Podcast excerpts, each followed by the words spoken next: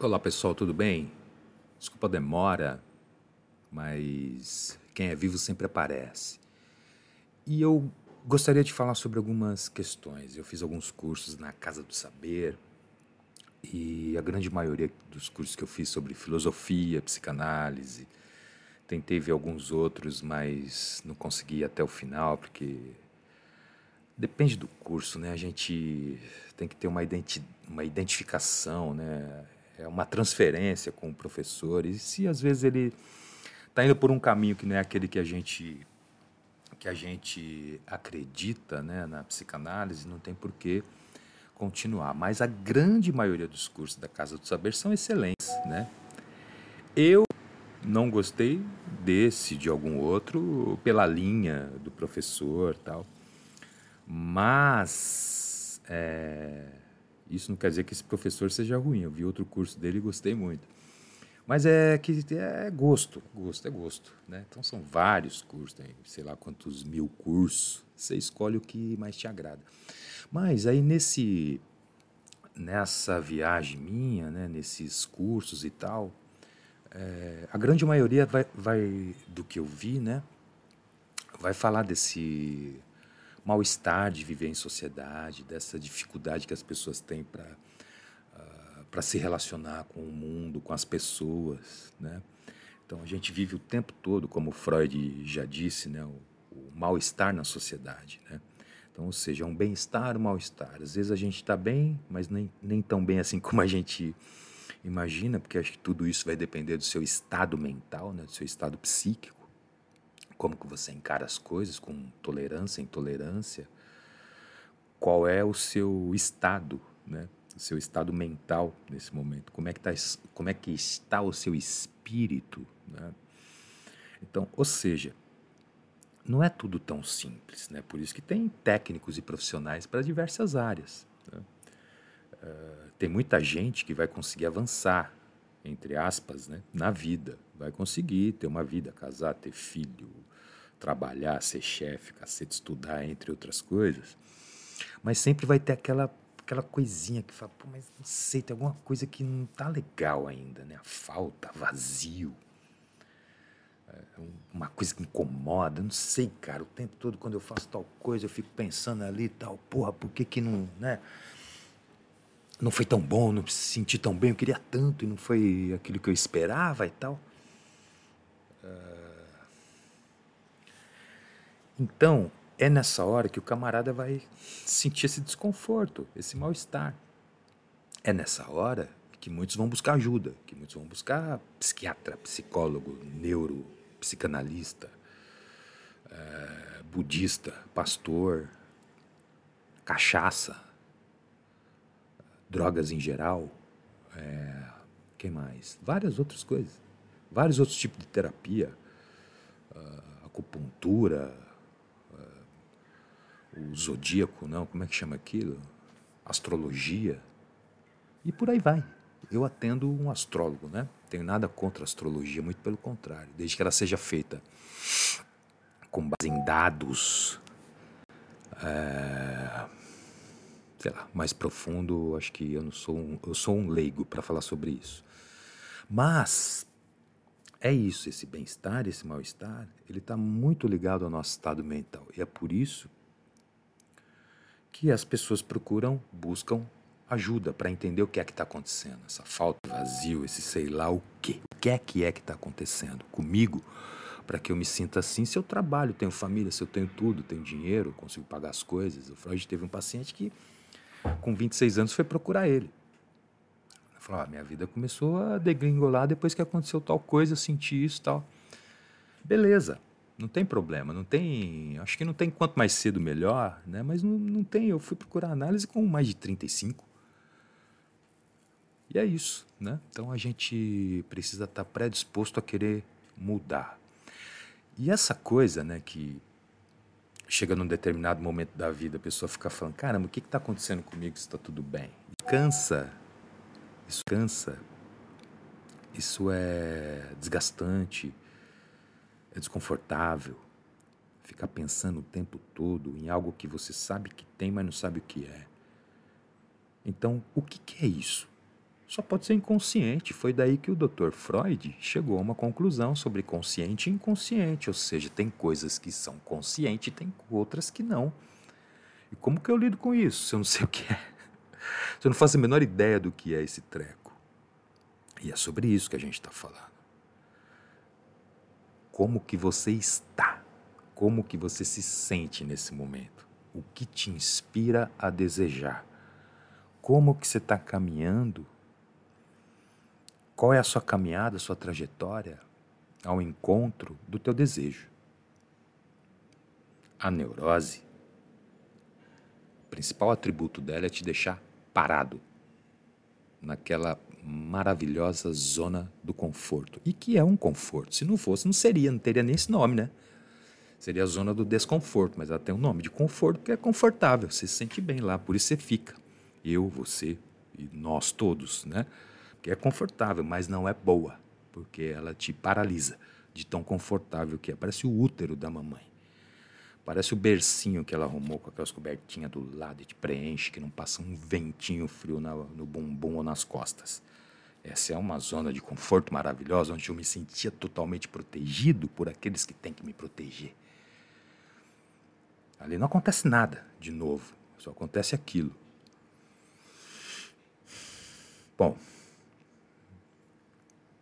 então, a neurose faz isso.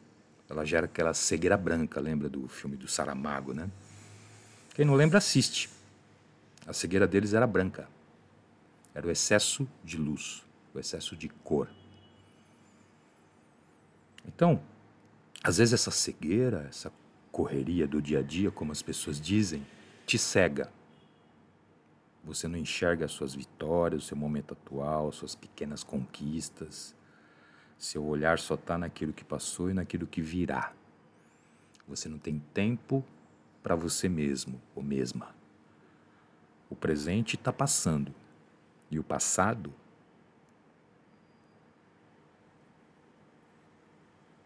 O presente está só passando para virar passado na sua história. Era isso que eu queria dizer. E é um passado do qual você vai se queixar e ainda não vai querer se responsabilizar, vai chamar de azar, de destino. Não sei porque essas coisas acontecem comigo, acontece só com pessoas como eu e por aí vai. Então, pessoal, vamos dar continuidade. E aí, isso vai se desdobrando, gera medo também, entre outras coisas. Eu lembro de um paciente que eu tive que ele falou assim: às vezes eu tenho medo do medo que eu sinto.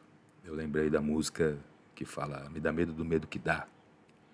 Não sei nem de quem é. Acho que é do Titãs, né? Isso é normal? É assim mesmo? Uns são mais corajosos, outros são mais medrosos. Talvez, né? Talvez sim. Mas há medo onde você para para pensar conscientemente e não enxerga nada. Fala, cacete, eu tô com medo do quê? Tô com medo de ir lá falar para a pessoa que eu quero, é, sei lá, comprar aquela calça verde.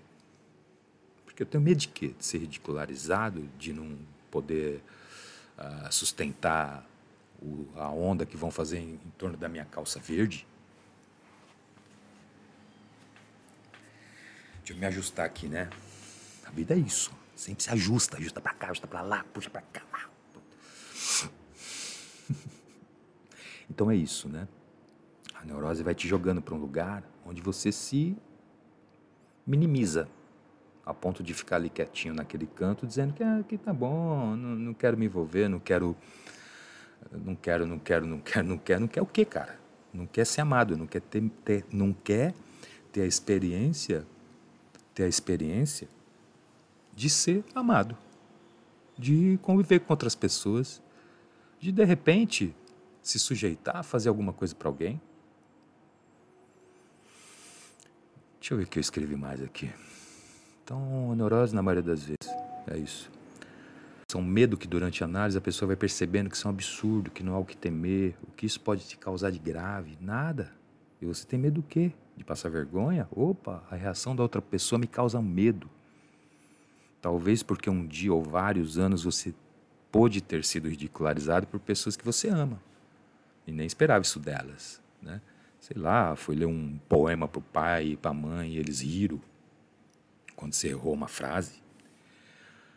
Uh, coisa desse tipo, né? aparentemente simplesinha para nós adultos, mas para a criança faz um, tem um efeito e um impacto muito grande, devastador na vida adulta dela. A criancinha olha para isso como um, como um terror, cara. Como que eles riram de mim se eles me amam? Fiz um poema para eles. Será que eles me amam? Quem eles amam? E aí, a gente continua. Esse vídeo ele é especificamente sobre vários vários trechos dos cursos que eu fiz, da minha própria vida, do que eu escutei durante a semana. Eu fui chupando aqui e ali, pensando e montando um, um Frankenstein, saiu isso aqui, né? E aí eu outro dia também assistindo alguma coisa, aí eu pensei numa coisa, e para você nada, tudo. Então como é que é? É. O que, que isso quer dizer? Quem aqui conhece alguém que deixa de viver para fazer tudo para os outros? É tudo para eles, para alguém. Vou ganhar esse prêmio para o meu pai, para minha mãe. Eu vou ganhar para dar casa para minha mãe, para comprar não sei o que para meu pai, para minha mãe. O cara tá casado, tem filho, tá precisando do dinheiro, mas ele tá querendo comprar a casa para a mãe. Não tem nada de errado nisso. Mas onde você vai morar? Junto com a mãe, né? Ou vou mostrar que posso, né? Uh, vou esbanjar a minha riqueza. Eu não sei para quê. As pessoas fazem esse tipo de festa. Outro dia eu vi uma coisa assim, coisa de internet, né?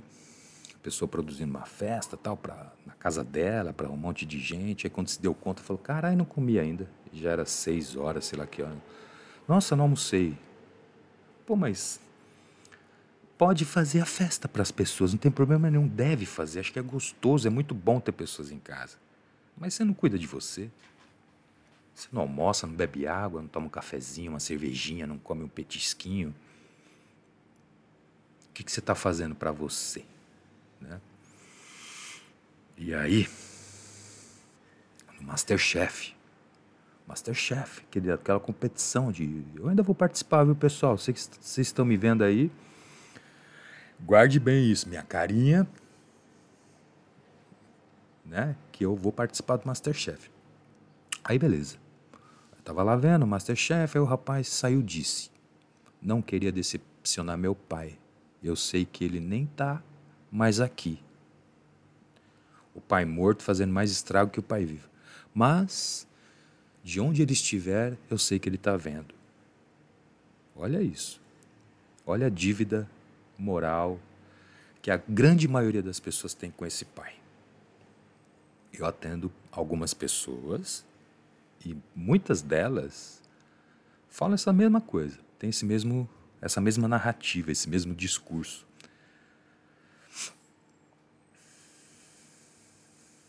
Então vamos lá.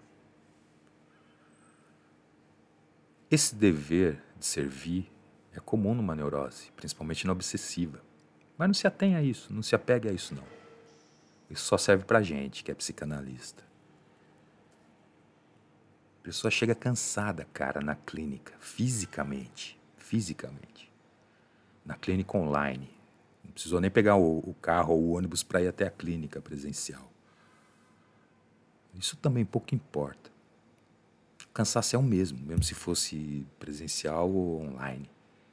E reclama que faz muito esforço o tempo todo para agradar, para servir.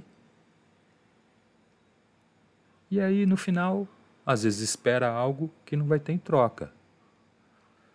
Então, ou seja, é uma bagunça, isso é mal-estar ou isso é bem-estar?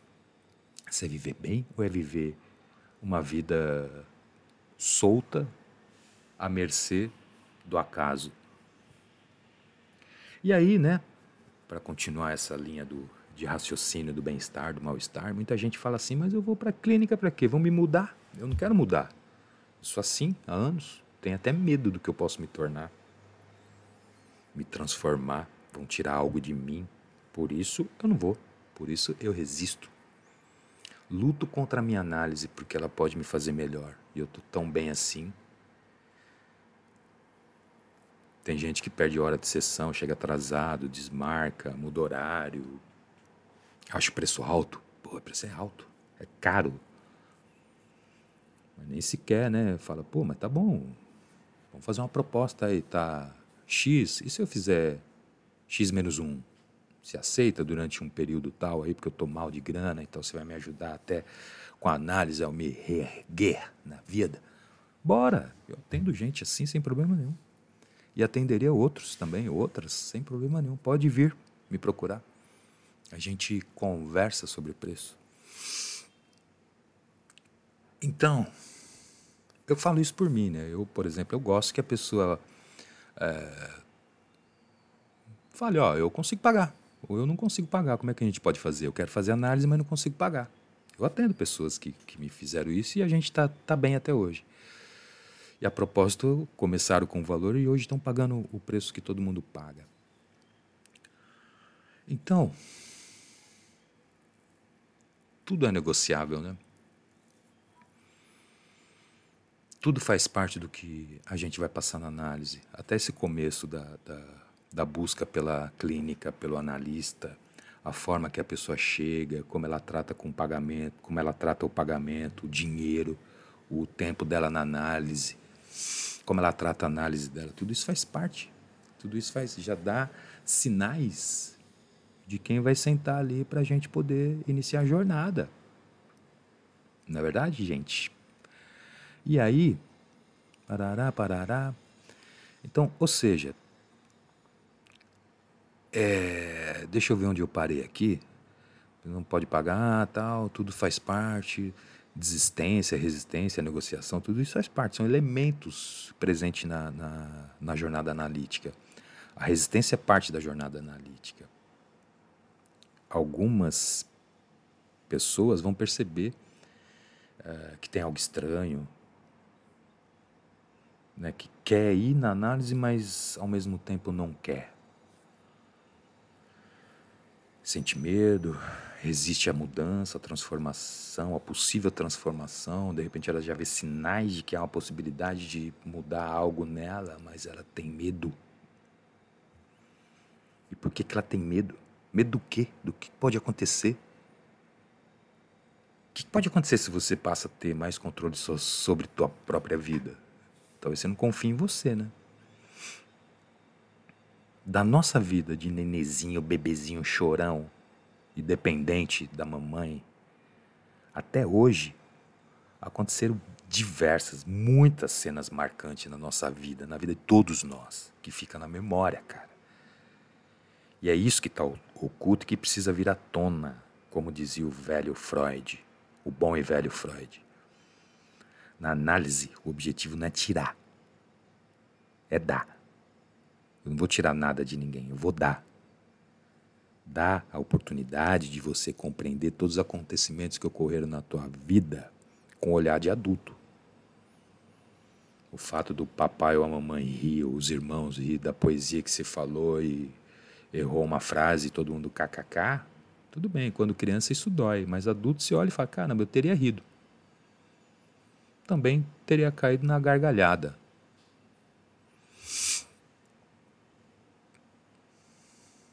Esse olhar de gente grande muda muita coisa que aconteceu no nosso passado. O que se foi, foi, é ido. E o futuro nem chegou. Enquanto isso, a vida está acontecendo aqui agora. E aí, o rancor e o ressentimento de tudo isso é o desastre da sua vida atual. Então, o, o grande babado é como melhorar isso, como melhorar o meu rancor e o meu ressentimento diante de tudo que aconteceu comigo.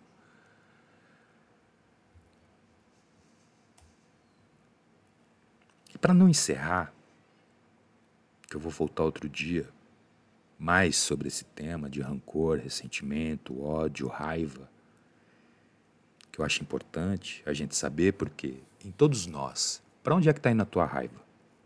O que, que você está fazendo com a raiva que você sente? Está engolindo ela? Uma hora isso vai, vai vir à tona, né? Então não é tarefa fácil a gente vir aqui, escolher tema, falar, mas eu gosto do desafio. Isso para mim me dá, gera prazer. Gosto de ficar fazendo um trabalho interno para encontrar o tema bom, útil, agradável, gostoso de escutar, que possa ajudar alguém a viver melhor, mais livre, a partir das próprias escolhas, feito com consciência. Se você se sente aprisionado, sai. Se você não está feliz, busque o que te deixa feliz. Se você não tem desejo, busque o, te, o que te inspira a desejar. Mas não deixa de viver, porque a vida é única, individual e intransferível. Saiba que vai morrer, isso é certo. Portanto, a sua vida é intransferível. Ela é sua, individual. Principalmente, cuida da tua vida, principalmente. O teu desejo é teu. Às vezes, raríssimas vezes, encontramos alguém compartilha de algumas ideias e assim seguimos junto, misturado e tal, e as coisas acabam dando certo por um período, por longo período, até os dois acabarem. A vida é um trabalho constante e não é fácil. Trabalho de elaboração, principalmente. E o que isso quer dizer? Elaboração? Pensa antes de falar, de fazer, de teclar, inclusive. Inclusive, trabalho de elaborar os tapas na cara que a vida dá. Esse é o grande barato. É tapa na cara a vida toda. E aí chega um momento que você tem que elaborar isso. Continuo tomando, tapa na cara e aceitando, continuo revidando, continuo evitando esses tapas na cara, continuo caminhando no mesmo lugar onde eu tomo tapa na cara ou vou procurar uma outra caminhada, uma outra jornada? Depende. Né? Essa zona de conforto ela pode ser inclusive isso. Continuar se sentindo aprisionado, continuar se sentindo infeliz, continuar se sentindo sem desejo. Parece que está tudo bom, mas está um. Não é verdade? Um grande beijo para vocês. Mais uma vez, estou aqui para trazer um pouco de viagem. Essa é uma viagem. Né? A partir de vários textos que eu vi, do Dunker, uh, de vários outros professores, bom pra caramba, que eu não lembro o nome agora. Tem o Pedro, tem o Dunker, uh, tem, tem a Mina, tem vários professores excelentes que eu vi na Casa do Saber. O próprio Contardo. Então é isso, um grande beijo e até o próximo programa e obrigado por escutar até aqui. Até mais, valeu. Compartilhe, curta, divulgue, dê sugestão de tema, que eu acho que é importante. E é isso. Até o próximo programa e até mais. Obrigado.